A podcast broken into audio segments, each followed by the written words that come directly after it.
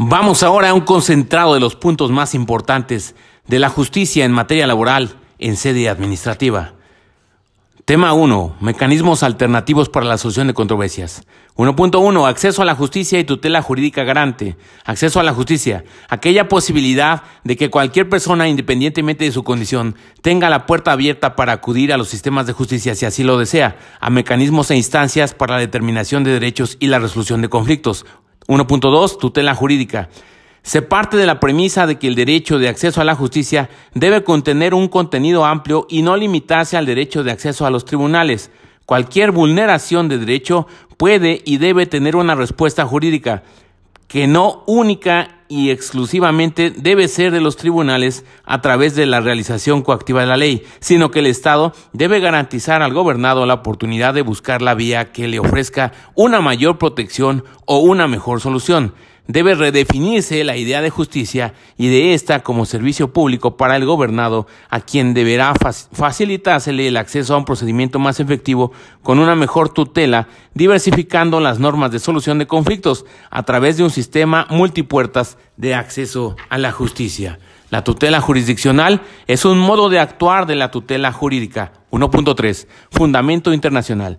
Con base en la Declaración de los Principios Fundamentales de Justicia para las Víctimas de Delitos y del Abuso del Poder, adoptada por la Asamblea General de la ONU mediante Resolución 40 Diagonal 34 de 29 de noviembre de 1985, se introdujo un párrafo en el numeral 17 de la Constitución Política de los Estados Unidos Mexicanos que es del tenor siguiente. Las leyes preverán mecanismos alternativos de solución de controversias en la materia penal regularán su aplicación, asegurarán la reparación del daño y establecerán los casos en los que se requiera supervisión judicial. Asunto de relevancia, el caso Lagos de Campo contra Perú de la Corte Interamericana de Derechos Humanos.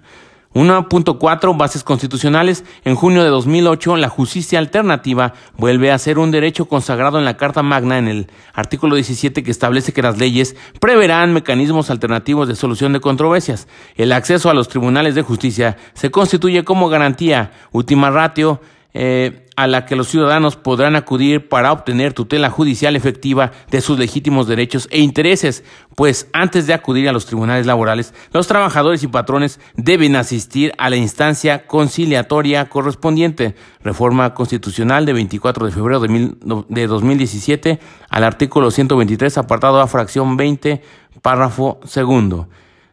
Definiciones conceptuales. 1.5.1 sistemas alternos. Surgen como respuesta a reclamos de reingeniería judiciales, dar opciones para efectividad a la resolución de reclamos. Deviene como una necesidad de desaprender la estructura del litigio como respuesta al conflicto. Resulta fundamental conocer qué mecanismo resulta más adecuado de acuerdo al tipo de conflicto. Ofrecen importantes ventajas de reducción de costos, adecuación y eficacia. 1.6 Tipología. La negociación es la actividad base de los mecanismos alternativos de solución de controversias, mediación y conciliación, procedimientos mixtos de resolución de conflictos. 1.7 Principios básicos. Los principios básicos de los métodos autocompositivos de solución de conflictos son voluntariedad, flexibilidad, imparcialidad, neutralidad y confidencialidad. 1.8. Conciliación previa y judicial. Internacionalmente puede hacerse referencia a la actividad como mediación y o conciliación. Ambas figuras se confunden en distintas legislaciones y doctrinas. Mediación y conciliación se definen conjuntamente como un método autocompositivo en el que existe la intervención de un tercero ajeno al conflicto que intenta conseguir que las partes en conflicto alcancen un acuerdo. Existen corrientes de los mecanismos alternativos de solución de controversias que aducen que la principal diferencia entre ellas radica que en la conciliación el tercero ajeno al conflicto goza con la facultad profesional de hacer propuestas de solución a las partes. Repetimos, eh, aducen que la principal diferencia entre ellas radica en que en la conciliación el tercero ajeno al conflicto goza de la facultad profesional de hacer propuestas de solución a las partes. La mediación judicial será aquella que se lleve a cabo una vez que se haya iniciado un proceso judicial y en cualquier momento de este, siendo el juez quien lleve a cabo la labor. la posición del juez ante la conciliación como participante y garante. Y luego tenemos nuestro tema 2, el Centro Federal de Conciliación y Registro Laboral. 2.1, competencia. Conciliar en materia federal. Registro de los contratos colectivos de trabajo, reglamentos interiores de trabajo y de las organizaciones sindicales, así como todos los actos y procedimientos administrativos, servicio profesional de carrera y selección de su personal, planes de capacitación y desarrollo profesional, incorporando la perspectiva de género y el enfoque de los derechos humanos. 2.2 Lineamientos generales. 2.2.1 Naturaleza administrativa. Organismo público descentralizado del gobierno federal, con domicilio en la Ciudad de México y contará con oficinas regionales conforme a los lineamientos que establezca el órgano de gobierno.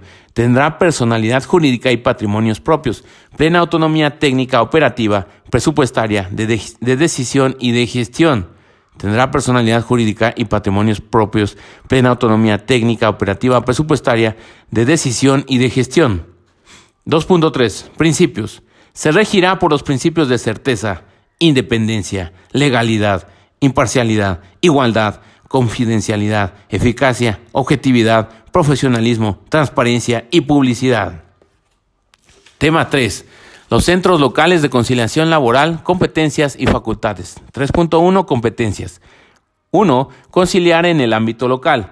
2. Servicio profesional de carrera. 3. Capacitar y profesionalizar. 3.2 Lineamientos. 3.2.1 Naturaleza administrativa. Organismo público descentralizado de la respectiva entidad federativa, los cuales tendrán el número de delegaciones que se considere necesario constituir. Contarán con personalidad jurídica y patrimonio propio, así como plena autonomía técnica, operativa, presupuestaria, de decisión y de gestión. 3.2.2 Principios. En su actuación se regirán por los principios de certeza, independencia, legalidad, imparcialidad, igualdad, confiabilidad, eficacia, objetividad, profesionalismo, transparencia y publicidad. En su actuación se regirán por los principios de certeza, independencia, legalidad, imparcialidad, igualdad, confiabilidad, eficacia, objetividad, profesionalismo, transparencia y publicidad. 3.2.3 Integración y funcionamiento. Estatuto orgánico y su respectiva reglamentación, emitidos por el Poder Legislativo de la respectiva entidad federativa o de la Ciudad de México, según corresponda. Cada centro tendrá un órgano de gobierno integrado por los titulares de las dependencias u organismos públicos que señalen las legislaciones locales y que salvaguarden el ejercicio pleno de la autonomía técnica, operativa, presupuestaria, de decisión y de gestión. Y luego, siguiente tema, la función conciliadora. 4.1. Teología. La función conciliadora como proceso transformador de relaciones en conflicto, más allá de buscar la razón práctica y teórica, pretende forjar la cohesión social al adentrarse en la escucha atenta del reclamo del otro. La conciliación no puede entenderse únicamente como el mecanismo o técnica para la descongestión de los litigios, sino que por sí misma influye en la edificación de una cultura de diálogo y entendimiento sobre los problemas acaecidos en la sociedad. 4.2 Definiciones conceptuales es la sesión en la que interviene un tercero experto en comunicación o facilitador de la comunicación, al que se le permite sugerir, plantear y proponer diferentes opciones que den solución al conflicto, a fin de que las partes puedan recoger alguna de ellas. En la función conciliatoria es fundamental el desarrollo de buenas prácticas en la comunicación, debidamente orientada a la resolución del conflicto, a fin de que se alcancen consensos. La tarea comunicativa requiere conocimientos de mensajes verbales y no verbales, escucha activa, contexto de la comunicación y contexto físico, y sobre todo el desentrañamiento del problema mediante la elaboración del mapa del conflicto. En, la, en el desarrollo de la conciliación se debe poner especial atención a los siguientes factores. A. Importancia del entendimiento directo entre las personas. B reconocimiento del otro. C. Responsabilización del conflicto por cada una de las partes y la posibilidad de su resolución o de su transformación con la presencia y apoyo de un tercero que facilita el proceso comunicacional de autonomía de la voluntad. 4.3 Referente internacional.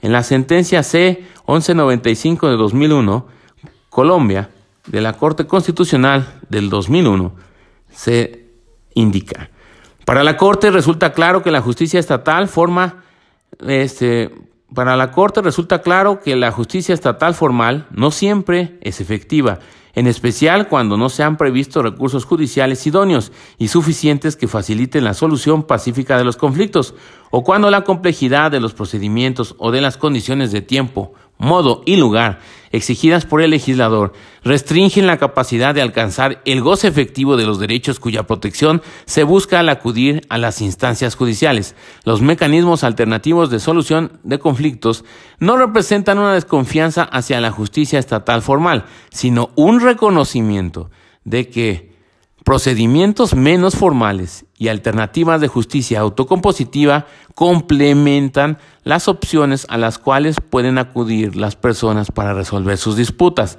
Por ello, mecanismos como la mediación y la conciliación, más que medios para la descongestión judicial, son instrumentos para garantizar el acceso efectivo a la justicia y promover la resolución pacífica de los conflictos. Tenemos pues que los mecanismos alternativos de, resolución de conflictos no representan una desconfianza hacia la justicia estatal formal, sino un reconocimiento de que procedimientos menos formales y alternativas de justicia autocompositiva complementan las opciones a las cuales puede acudir las personas para resolver sus disputas. Tema 5. El conciliador, un protagonista en la impartición de justicia laboral. 5.1. Ética. El desempeño profesional de los conciliadores constituye pieza clave fundamental en el éxito de la reforma laboral. Principios de ética personal y profesional relativos a la actividad conciliatoria. Obligaciones del conciliador en cuanto al proceso, en cuanto a las partes y hasta la profesión y otros mediadores. Manual del mediador de la Organización Internacional del Trabajo. Necesidad de conocimientos específicos del conciliador laboral. El conciliador en el conflicto laboral debe conocer suficientemente todas las circunstancias específicas del mismo, muy singularmente a los actores de los conflictos por la calidad en que acuden como nacientes de una relación de suprasubordinación y aquellos que además son de naturaleza colectiva, patronales y sindicatos. 5.2 Atribuciones del conciliador conforme a la Ley Federal del Trabajo. 5.2.1 Formales. Emitir el citatorio a la audiencia de conciliación. Causas de justificación por la inasistencia a la audiencia de conciliación. Elaborar el acta de audiencias de conciliación. Dar fe de la entrega al trabajador de las cantidades o prestaciones convenidas. Expedir las constancias de no conciliación en aquellos casos que ésta no fuere posible. Redactar, revisar y sancionar los acuerdos o convenios a que lleguen las partes.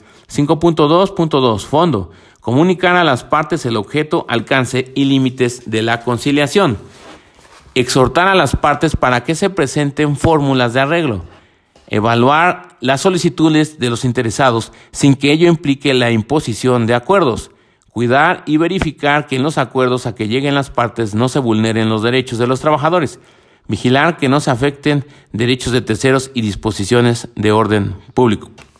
Y aquí recordemos que la conciliación es una fase obligatoria, pero el procedimiento no es obligatorio. 5.3 Técnicas de conciliación. 5.3.1 Arte y técnica. Según el manual de mediación de la Organización Internacional del Trabajo, el mediador deberá contar con cualidades personales como empatía y habilidad para averiguar los valores de las partes, y profesionales como imparcialidad y neutralidad, profesionalidad y confidencialidad. Con base en la doctrina para abordar exitosamente la conciliación, debe hacer uso de A. Microtécnicas, reformulación, normalización, enfocar a futuro, síntesis, reconocimiento del otro, revalorización y reciprocación. B. Técnicas comunicativas, escucha activa, remarcación, parafraseo, preguntas, empoderamiento, agente de la realidad, proactividad, realce de lo positivo y C, modelos, legitimación, circularidad, narrativa. Volvemos a repetir, con base en la doctrina para abordar exitosamente la conciliación, debe hacer uso de A, microtécnicas. Reformulación, normalización, enfocar a futuro, síntesis, reconocimiento del otro, revalorización y reciprocación. B, técnicas comunicativas escucha activa, remarcación, parafraseo, preguntas, empoderamiento, agente de la realidad, proactividad, realce de lo positivo. Y C, modelos, legitimación, circularidad, narrativa. Se requiere el desarrollo de habilidades de comunicación no verbal y el uso de técnicas de facilitación de comunicación. Es fundamental indagar para conocer los intereses de las partes y no realizar solo lectura de posiciones. Repetimos, es fundamental indagar para conocer los intereses de las partes y no realizar solamente la lectura de las posiciones. 5.4. Requisitos para ser conciliador en la Ley Federal de Trabajo. 5.4.1. Laborales y académicos. Preferentemente, experiencia de por lo menos tres años en áreas del derecho de trabajo o especialización en las actividades que se vinculen con las atribuciones del centro de conciliación que corresponda. Contar con título profesional a nivel licenciatura en una carrera afín a la función del centro. Tener conocimiento sobre derechos humanos y perspectiva de género. Repetimos los requisitos para ser conciliador de acuerdo a la Ley Federal del Trabajo, laborales y académicos, preferentemente tener experiencia de por lo menos tres años en áreas del derecho de trabajo o especialización en las actividades que se vinculen con las atribuciones del centro de conciliación que corresponda, contar con título profesional a nivel licenciatura en una carrera afín a la función del centro, tener conocimiento sobre derechos humanos y perspectiva de género. 5.4.2.1 Certificación. Tener preferentemente certificación en conciliación laboral o mediación y mecanismos alternativos de solución de controversias. 5.4.3. Ejercicio de derechos civiles y políticos. Gozar del pleno ejercicio de sus derechos políticos y civiles. 5.4.4. Procedimentales. Aprobar el procedimiento de selección que se establezca para tal efecto. 5.4.5 Inhabilitación. No estar inhabilitado para desempeñar un empleo, cargo o comisión en el servicio público. 5.5 Obligaciones del conciliador. 5.5.1 Axiológicas. Observar los principios de conciliación, imparcialidad, neutralidad, flexibilidad, legalidad, equidad, buena fe, información, honestidad y confidencialidad tratar con la debida equidad y respeto a los interesados, abstenerse de fungir como testigos, representantes jurídicos o abogados de los asuntos relativos a los mecanismos alternativos en los que participen posteriormente en juicio, ser proactivo para lograr la conciliación entre las partes. 5.5.2 Académicas. Cumplir con programas de capacitación y actualización para la renovación de la certificación. 5.5.3 Justicia social procurar el equilibrio entre los factores de la producción y la justicia social, así como el trabajo digno y decente, salvaguardar los derechos irrenunciables del trabajador. 5.6 Procedimientos y criterios de selección para ser conciliador. 5.6.1 Teleología del, procedimiento. Garantizar la autonomía de su actuación y el cumplimiento de los principios que rigen la conciliación laboral. Acreditar su idoneidad a partir de la valoración de las competencias requeridas para el desempeño de sus funciones. Y luego, garantizar que los aspirantes cuenten con las destrezas, habilidades y competencias siguientes. A. Conocimientos generales de derecho y específicos en materia laboral. B. Análisis y resolución de controversias. C. Gestión del conflicto. D. Aptitudes en la función conciliatoria. 5.6.2 Elementos formales del procedimiento. 5.6.2.1 Convocatoria. El procedimiento de selección se llevará a cabo a través de concurso, cuya convocatoria debe ser pública y abierta. Las convocatorias deben publicarse en el Diario Oficial de la Federación o en los órganos oficiales de difusión de las entidades federativas y en el portal de Internet del Centro de Conciliación. El órgano de gobierno del Centro de Conciliación a propuesta del titular de esta, aprobará la emisión de la convocatoria, que contendrá 1. Número de publicación. 2. Número de plazas sujetas a concurso. 3. Lugar y fechas que comprenderán las etapas de procedimiento. Y 4. Documentos a presentar.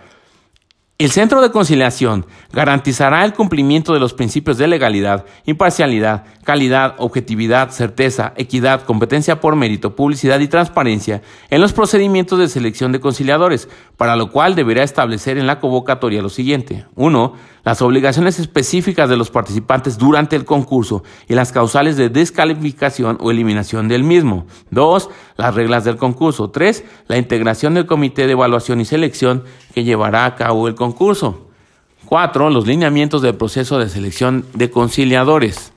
Los resultados del concurso se publicarán en el diario oficial de la Federación o en los órganos oficiales de difusión de las entidades federativas, así como en la página oficial del centro de conciliación que corresponda. Una vez hecha la publicación a que se refiere el artículo que antecede, el titular del centro de conciliación llevará a cabo la designación de acuerdo con el número de plazas sujetas a concurso. El nombramiento de los conciliadores tendrá una vigencia de tres años y podrá ratificarse por periodos sucesivos de la misma duración. El nombramiento de los conciliadores tendrá una vigencia de tres años y podrá ratificarse por periodos sucesivos de la misma duración. 5.6.2.2 Derechos de los participantes. Concursar en igualdad de condiciones. Contar con el lugar, equipo y tiempo necesarios para la presentación de los exámenes. Y conocer los resultados del concurso en las publicaciones que realice el Centro de Conciliación. 5.6.2.3. Atribuciones del órgano del gobierno del Centro de Conciliación. 1. Aprobar la emisión de las convocatorias para el procedimiento de selección de conciliadores a propuesta del titular del Centro de Conciliación. 2 Aprobar la propuesta para la calendarización y sedes para llevar a cabo las etapas del concurso que presente el titular del centro de conciliación. 3. Aprobar la propuesta de dicho titular los lineamientos del proceso de selección de conciliadores públicos en materia laboral. Tema 6. Procedimiento de conciliación.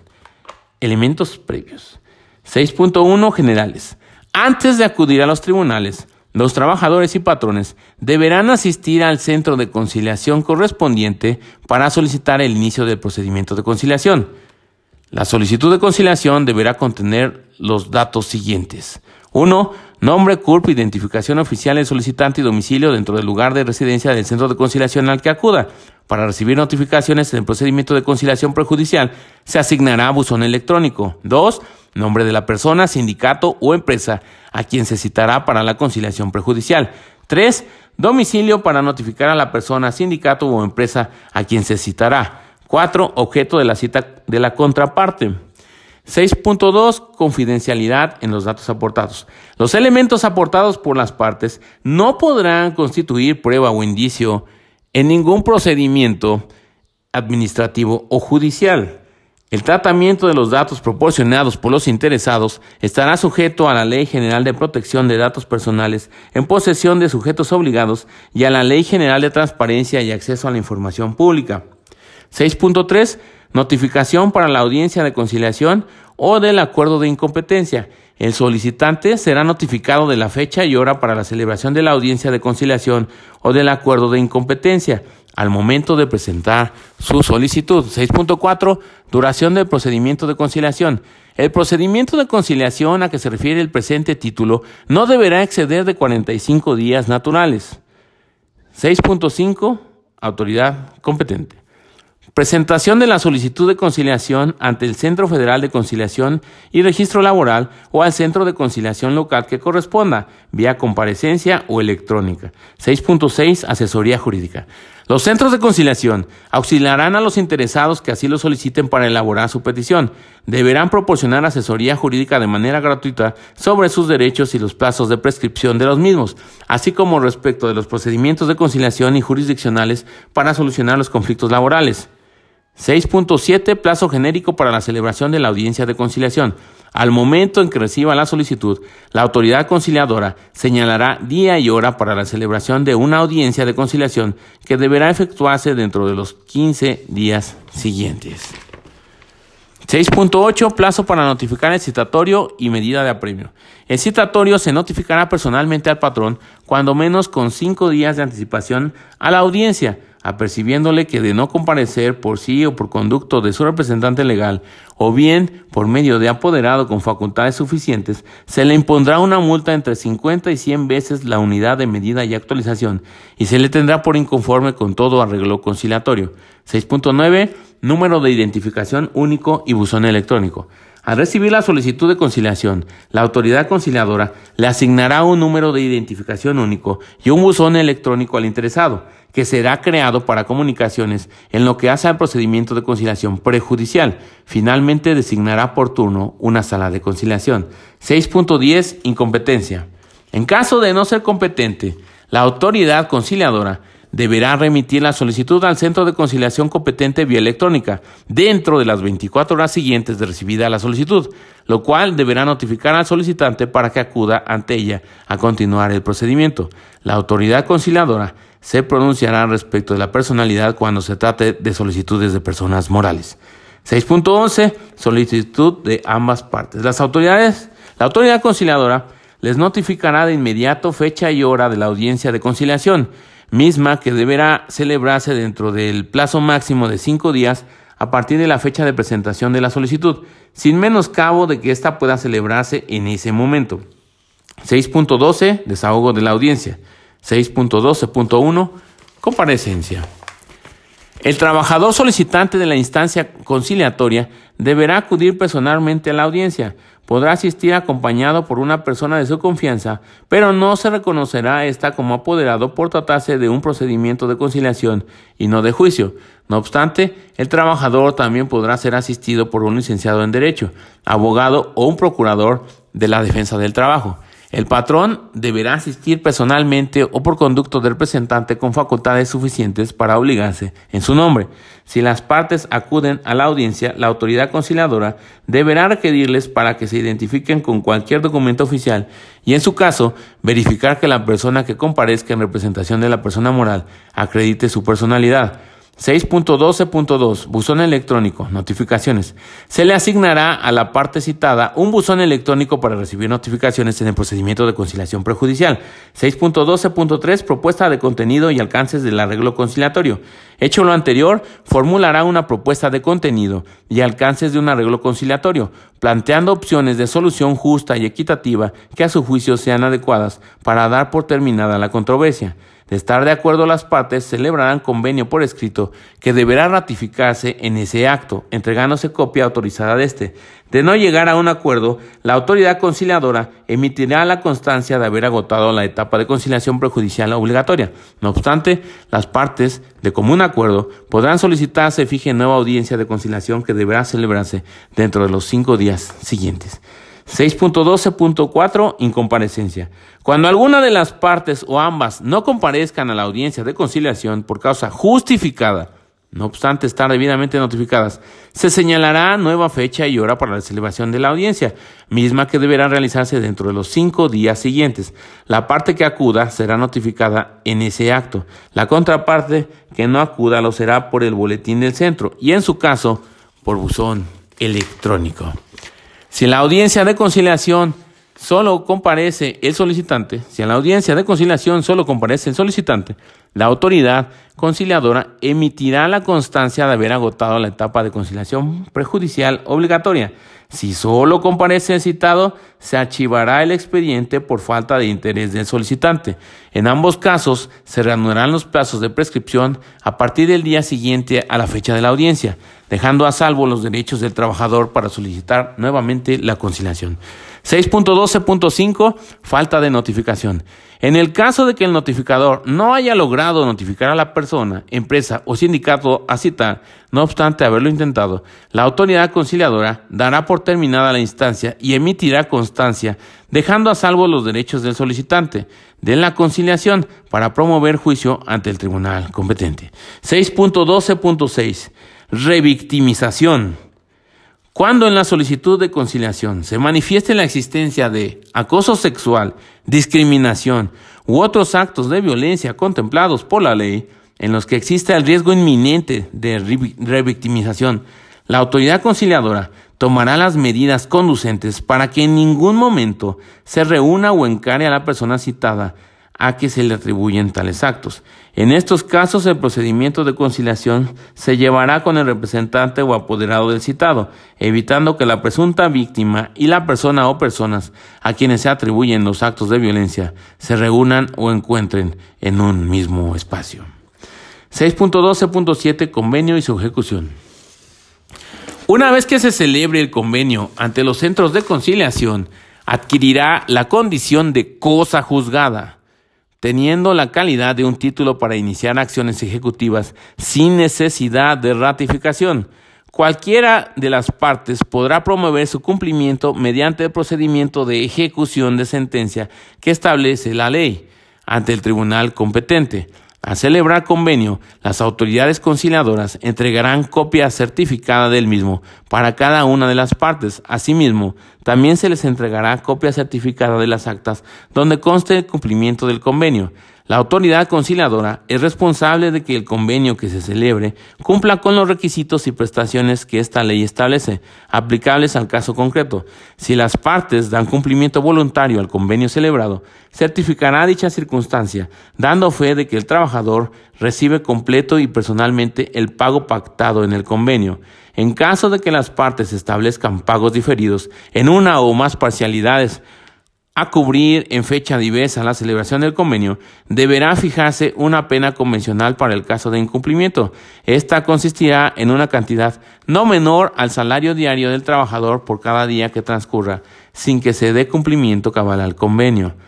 6.12.8 Procedimiento sumario. Sin perjuicio de lo anterior, cuando así lo requiera el solicitante, el centro de conciliación podrá fijar la audiencia de conciliación dentro de los cinco días hábiles siguientes a la presentación de la solicitud, para lo cual le proporcionará el citatorio a la audiencia con el fin de que el solicitante se haga cargo de entregarlo directamente a la persona o personas citadas. En este caso, de presentarse ambas partes a la audiencia de conciliación, se procederá a su celebración. Si el solicitante no se presenta a la audiencia, se archivará el asunto por falta de interés, sin emisión de la constancia de haber agotado la conciliación, salvo que justifique su inasistencia a juicios del conciliador. Si se presenta solamente el solicitante de la conciliación, se señalará nueva fecha y hora para la audiencia de conciliación dentro de los siguientes 15 días, ajustándose a las reglas del procedimiento.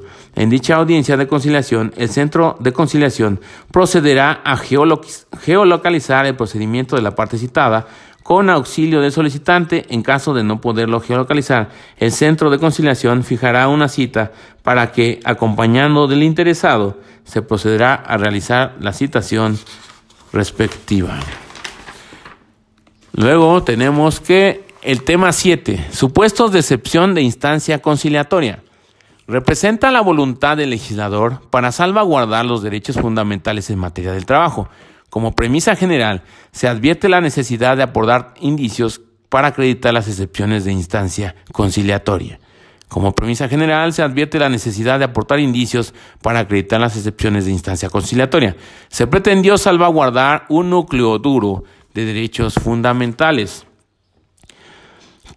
7.1 Categorías sospechosas. Discriminación en el empleo y ocupación por embarazo, así como por razones de sexo, orientación eh, sexual, raza, religión, origen étnico, condición social o acoso u hostigamiento sexual, discriminación en el empleo y ocupación del embarazo, así como por razones de sexo, orientación sexual, raza, religión, origen étnico, condición social o acoso u hostigamiento sexual. 7.2 Beneficiarios por muerte. Designación de beneficiarios por muerte. 7.3 Seguridad social. Prestaciones de seguridad social por riesgos de trabajo, maternidad, enfermedades, invalidez, vida, guarderías y prestaciones en especie y accidentes de trabajo prestaciones de seguridad social por riesgos de trabajo, maternidad, enfermedades, invalidez, vida, guarderías y prestaciones en especie y accidentes de trabajo. 7.4. Tutela de derechos fundamentales. La tutela de derechos fundamentales y libertades públicas, ambos de carácter laboral, entendidos en estos rubros los relacionados con A. La libertad de asociación, libertad sindical y el reconocimiento efectivo de la negociación colectiva. B. Trata laboral, así como trabajo forzoso y obligatorio. Y C. Trabajo infantil. La tutela de derechos fundamentales y libertades públicas, ambos de carácter laboral, entendidos en estos rubros los relacionados con A. La libertad de asociación, libertad sindical y el reconocimiento efectivo de la negociación colectiva. B. Trata laboral, así como trabajo forzoso y obligatorio. Y C. Trabajo infantil. Para la actualización de estas excepciones, se debe acreditar la existencia de indicios que generen al tribunal la razonable sospecha, apariencia o presunción de que se están vulnerando algunos de estos derechos. 7.5. Titularidad del contrato colectivo de trabajo o contrato ley. La disputa de la titularidad de contratos colectivos o contratos ley. 7.6. Estatutos de los sindicatos. La impugnación de los estatutos de los sindicatos o su modificación. Todos esos son supuestos de excepción de la instancia conciliatoria. Y luego tenemos nuestro tema 8, normas para la celebración de convenios. Todo convenio o liquidación, para ser válido, debe hacerse por escrito y contener una relación circunstanciada de los hechos que lo motiven y de los derechos comprendidos en él. Será ratificado ante los centros de conciliación o al tribunal según corresponda, que lo aprobará siempre que no contenga renuncia de los derechos de los trabajadores. y renunciabilidad de derechos, aquellos son intervención judicial. Tercer párrafo del artículo 32 de la Ley Federal del Trabajo. Y sin más por el momento, hemos concluido nuestro tema en relación con los puntos más importantes en un concentrado respecto de la justicia en materia laboral en sede administrativa. Se despide tu amigo Nomo desde el lugar en donde estudiamos día con día. Arrivederci.